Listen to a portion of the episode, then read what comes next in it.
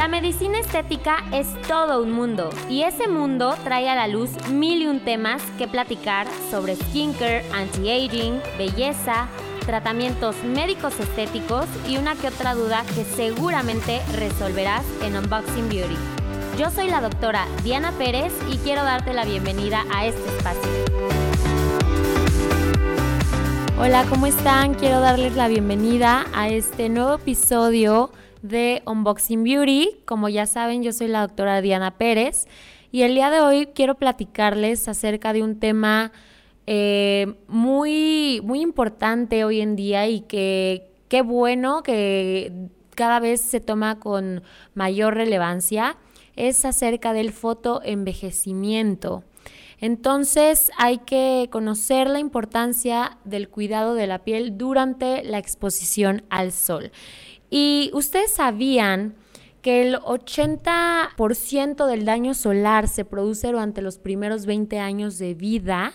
Eso es muy importante porque el daño que recibimos de los rayos UV es acumulativo. Esto también es importante para los niños pequeños, los adolescentes, ya que en la infancia es cuando más se realizan eh, deportes al aire libre y por eso es importante aplicarles el protector solar, enseñarles desde chiquitos un buen hábito del cuidado de la piel durante la exposición al sol. Entonces, bueno, el sol es una gran fuente de energía que hace posible la vida en nuestro planeta, pero la acción de la radiación solar en el ser humano posee efectos que influyen de forma importante en la salud.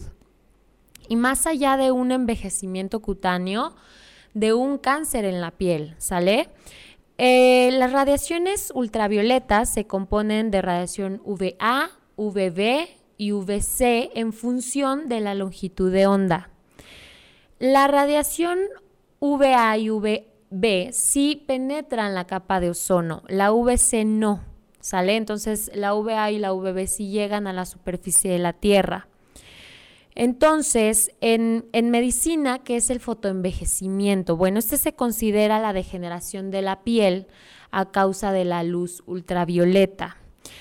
Estas radiaciones van a destruir fibras importantes en la piel como son el colágeno y la elastina, que son las que les dan la estructura y la elasticidad a la piel, ¿sale? Para que eh, no, no envejezca, para que se mantenga tensa y no sea flácida.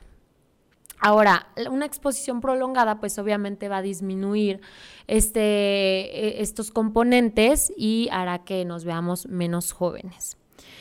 Ahora, eh, como les comenté en un principio, se estima que entre los 18 y 20 años de edad se recibe del 40 al 50% de exposición acumulativa a la radiación UV hasta la edad de los 60 años. Como les digo, esto es acumulativo, ¿sale? Y de acuerdo a la OMS, el cáncer cutáneo es el tipo de cáncer más frecuente en el mundo y la incidencia del melanoma, que es eh, el cáncer de piel, se está incrementando a mayor velocidad a comparación de cualquier otra neoplasia maligna. Es por eso que la, importancia de, de cuidarnos. Ahora, ¿Qué factores van a influir en la intensidad de esta radiación? Bueno, hay varios, ¿no? Porque, por ejemplo, no es lo mismo asolearte eh, o, más bien exponerte al sol en un día súper nublado que en un día de verano. Entonces, influyen la nubosidad, o sea, las nubes, qué tanta nubosidad hay en, en el día, la altitud y la latitud, Cuanto más, por ejemplo, nos acercamos a, países tropicales como el Ecuador, más intenso va a ser el sol, incluso cinco veces más fuerte, o sea, cinco veces más fuerte que en otras zonas de la Tierra, como los países nórdicos. También la estación del año, obviamente primavera-verano, es mucho más intenso. La hora del día mayor en, en horas centrales, de 10 de la mañana a 4 de la tarde especialmente. Y hay algo también muy importante que es la capacidad de reflexión eh, de la superficie sobre las que inciden los rayos UV. Esto es, eh, significa que los rayos pueden rebotar en superficies como la nieve. La nieve refleja un 85% de la luz que llega ¿sale? La arena un 17%, hasta la espuma del mar hay reflejo. La hierba y el asfalto son las superficies que menos poder tienen de reflejar la radiación solar. Entonces, bueno, vamos a explicar un poquito acerca de la radiación UVA y UVB. La radiación UVA va a representar el 98% de la radiación en total, va a penetrar hasta la segunda capa de la piel, que es la dermis, y esta es la, que produce la principal eh, radiación que produce el fotoenvejecimiento, ¿sale? El envejecimiento cutáneo. Y es la que está asociada mayormente a daños en la piel, a largo plazo como las arrugas. Ahora, la radiación UVB eh, es parcialmente absorbida por la capa de ozono, pero sí llega a la superficie de la Tierra. Y son los rayos que principalmente causan las quemaduras típicas del sol. Eh, llega solo a la epidermis, la primera capa de la piel, y produce el efecto del cáncer, del carcinogénico, ¿sale? Ahora, no todos nos bronceamos igual, o sea, realmente cuando vamos a la playa, pues hay unos que se broncean más, otros que se queman, otros que pues no les hacen ni cosquillas el rayo del sol. Y esto es porque existen fototipos de piel, ¿sale? Esta es una clasificación que usamos en medicina estética, los dermatólogos también la usan principalmente. Y son seis diferentes fototipos, se los voy a mencionar, a ver con cuál se identifican ustedes. Entonces, el fototipo 1 son esas personas que nunca se broncean. Eh, generalmente son personas pelirrojas, ojos claros, piel muy clara, que se van a quemar con facilidad, pero no se van a broncear. El fototipo número 2 difícilmente se broncean, generalmente se queman, eh, son todas esas personas de, piel clara, ojos claros, pelo rubio. Fototipo número 3 eh, se broncean poco a poco, pueden llegar a quemarse, sí. Personas de pelo oscuro, pero piel clara, ¿sale? Y fototipo 4, que por ejemplo es el mío, y mm, la mayoría de los mexicanos somos fototipo 4, nos bronceamos muy fácilmente, casi no nos quemamos cuando vamos a la playa, sino que agarramos un, color así como tostado, eh, piel apiñonada, ojos y pelo oscuro. Fototipo 5, este generalmente es a, las personas que viven en, en, la costa, ¿sale? Se broncean muy fácil, rara vez se queman. Y el fototipo número 6 es una piel totalmente oscura, ¿sale? Ellos nunca, nunca se van a quemar. Entonces, entre más bajo tu fototipo, más alto el factor de protección solar que debes usar. Esto corresponde al, factor de protección solar en el, en el protector, ¿no? O en una pantalla solar. Por eso es importante saberlo. Ahora, eh, también entre más, más bajo el fototipo, más riesgo de que padezcas una quemadura, un cáncer o el fotoenvejecimiento es mucho mayor. Entonces, la capacidad, la sensibilidad más bien de cada persona a la radiación solar se va a medir con la dosis mínima del eritema. El eritema es eh, qué tan rojito nos ponemos, ¿sale? Porque esa es una respuesta de defensa de la piel hacia la quemadura. El que nos pongamos rojitos es defensa de la piel.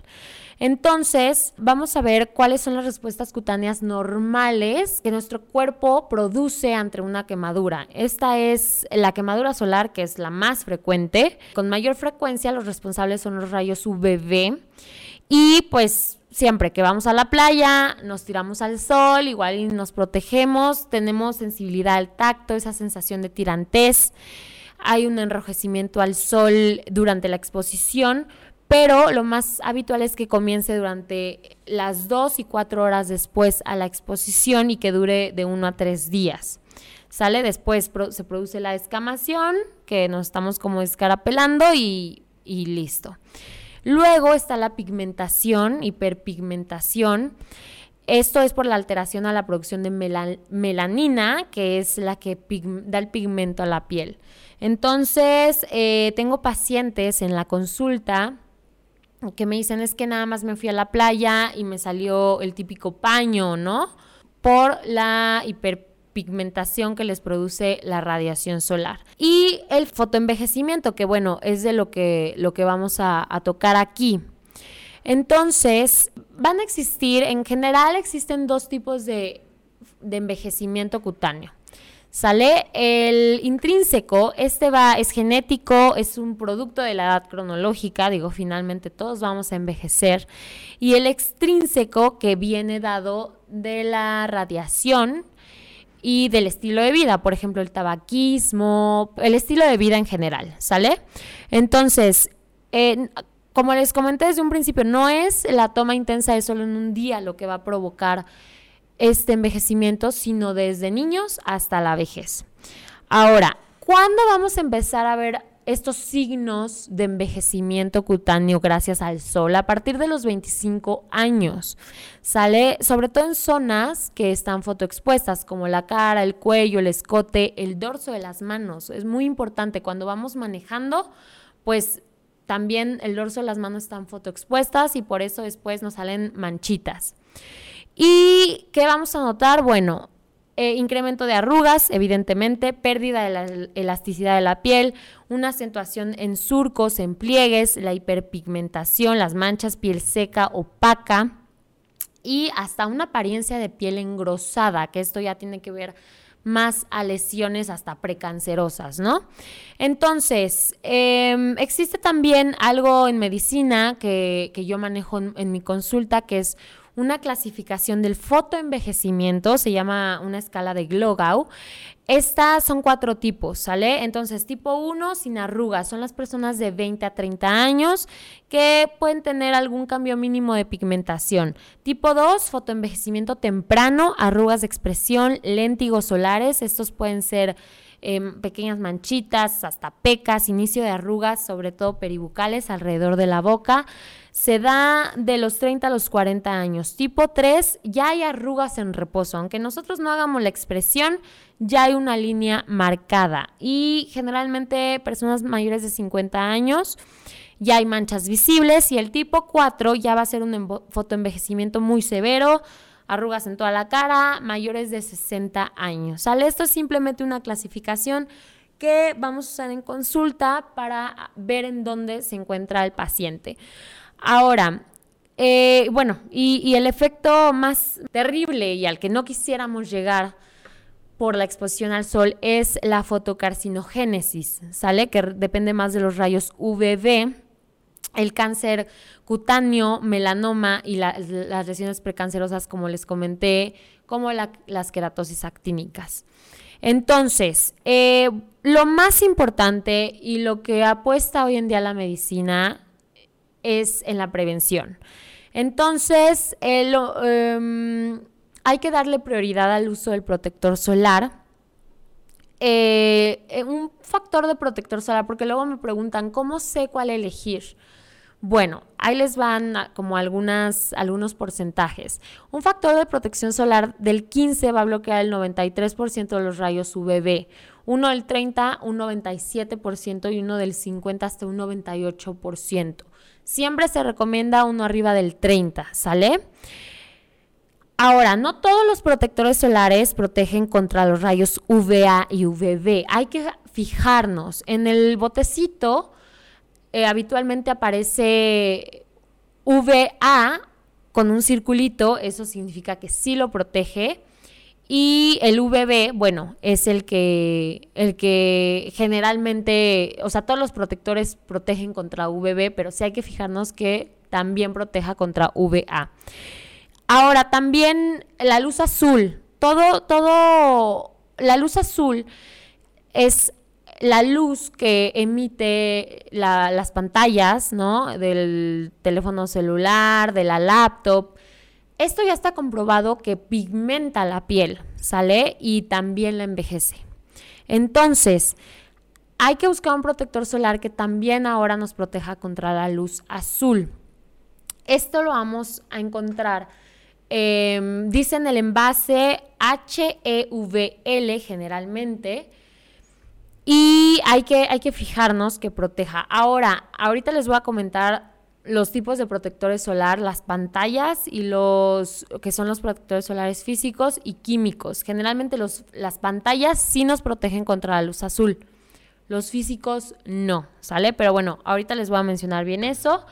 La reaplicación cada cuatro horas eh, y, como saben, se debe colocar 20 minutos antes de la exposición al sol. Ahora, ahí les van los protectores solares físicos o minerales y los químicos u orgánicos. Entonces, los protectores solares físicos em, son, la verdad es que es cualquier protector solar. Eh, estos se son los más comunes en el mercado y eh, tienen un ingrediente activo que lo que hace es disipar la energía como el calor o la luz, ¿sale? Em, solo hay un protector solar aprobado por la FDA, que es la abovenzona. Y es ideal para pacientes sin alguna enfermedad de base en la piel, o sea, si no están en tratamiento de manchas, em, si no están muy expuestos al sol durante directo, ¿no? Durante el día, por ejemplo, que no sean deportistas, que vayan a una oficina a trabajar o algo, pueden usar un protector solar orgánico, ¿sale? Y el protector solar físico como tal, que son las pantallas, estos son protectores solares minerales. Lo que hacen es filtrar la, radiación UV, la absorbe en la piel y la transforma en calor. Los más comunes, y los pueden encontrar viéndolo en el botecito, son el óxido de zinc y el dióxido de titanio. Este tiene una amplia protección contra los rayos UVA y UVB son menos propensos a causar irritación, son más adecuados para pieles sensibles y este sí es ideal para tratamientos que están en que bajo, bajo pacientes que están bajo tratamiento de manchas, acné o deportistas, o sea, que tienen que pasar tiempo bajo el sol, porque bloquean totalmente el rayo, o sea, el rayo rebota básicamente. Entonces, eh, ¿cómo podemos encontrar las diferentes protecciones del protector solar, o sea, cómo las podemos aplicar. La verdad es que ya ahorita hay mil opciones. Existe en barra de stick ah, como de desodorante, en polvo, polvo compacto, en spray o literal el mismo protector solar líquido, reaplicarlo. Solo hay que lavar las manos, no hay que desmaquillarse y sobre el maquillaje poner el protector solar. Evitar las lámparas de bronceado eh, protector solar al manejar, importante en el dorso de las manos. También siempre les recomiendo que traigan en el coche un labial con protector solar para que en un futuro los labios no se agrieten y, y también hay que cuidarlos. Evitar las superficies de reflejo como agua, nieve, arena. Y si estamos expuestos a ponernos el protector solar, y bueno, obviamente los tratamientos eh, de fotoenvejecimiento de prevención como la toxina botulínica. Entonces, bueno, todos estos son, son medidas preventivas. La verdad es de que lo importante es de que usen un protector solar. Ahorita hay bastantes en el mercado. Tienen que, que revisar uno que sea para su tipo de piel. Sale, hay unos mucho más grasosos, hay otros de toque seco, ya ah, de color, sin color, o sea, hay para todo. Y tener tal vez varios, em, varios con diferente presentación, ¿no? Tal vez alguno en polvo para hasta matificar el maquillaje o si no queremos brillar y aprovechamos y ya nos estamos poniendo el protector solar. O en la playa en spray pues es mucho más este práctico. Entonces, sea como sea la presentación, pero sí usarlo retocarlo cada cuatro horas y con esto ahora sí que la, la, protección solar es el, la mejor crema antiedad que hay hoy en día, ¿sale? Y pues bueno, si tienen alguna duda, me encantaría que me la dejaran, que me la escribieran en los comentarios. Eh, les, dejo, les dejo mis redes, arroba DRA Diana PC o doctora Diana PC. Y fue un gusto tenerlos en este episodio. Los espero para el próximo. Que estén muy bien. La medicina estética es todo un mundo y ese mundo trae a la luz mil y un temas que platicar sobre skincare, anti-aging, belleza, tratamientos médicos estéticos y una que otra duda que seguramente resolverás en Unboxing Beauty. Yo soy la doctora Diana Pérez y quiero darte la bienvenida a este espacio.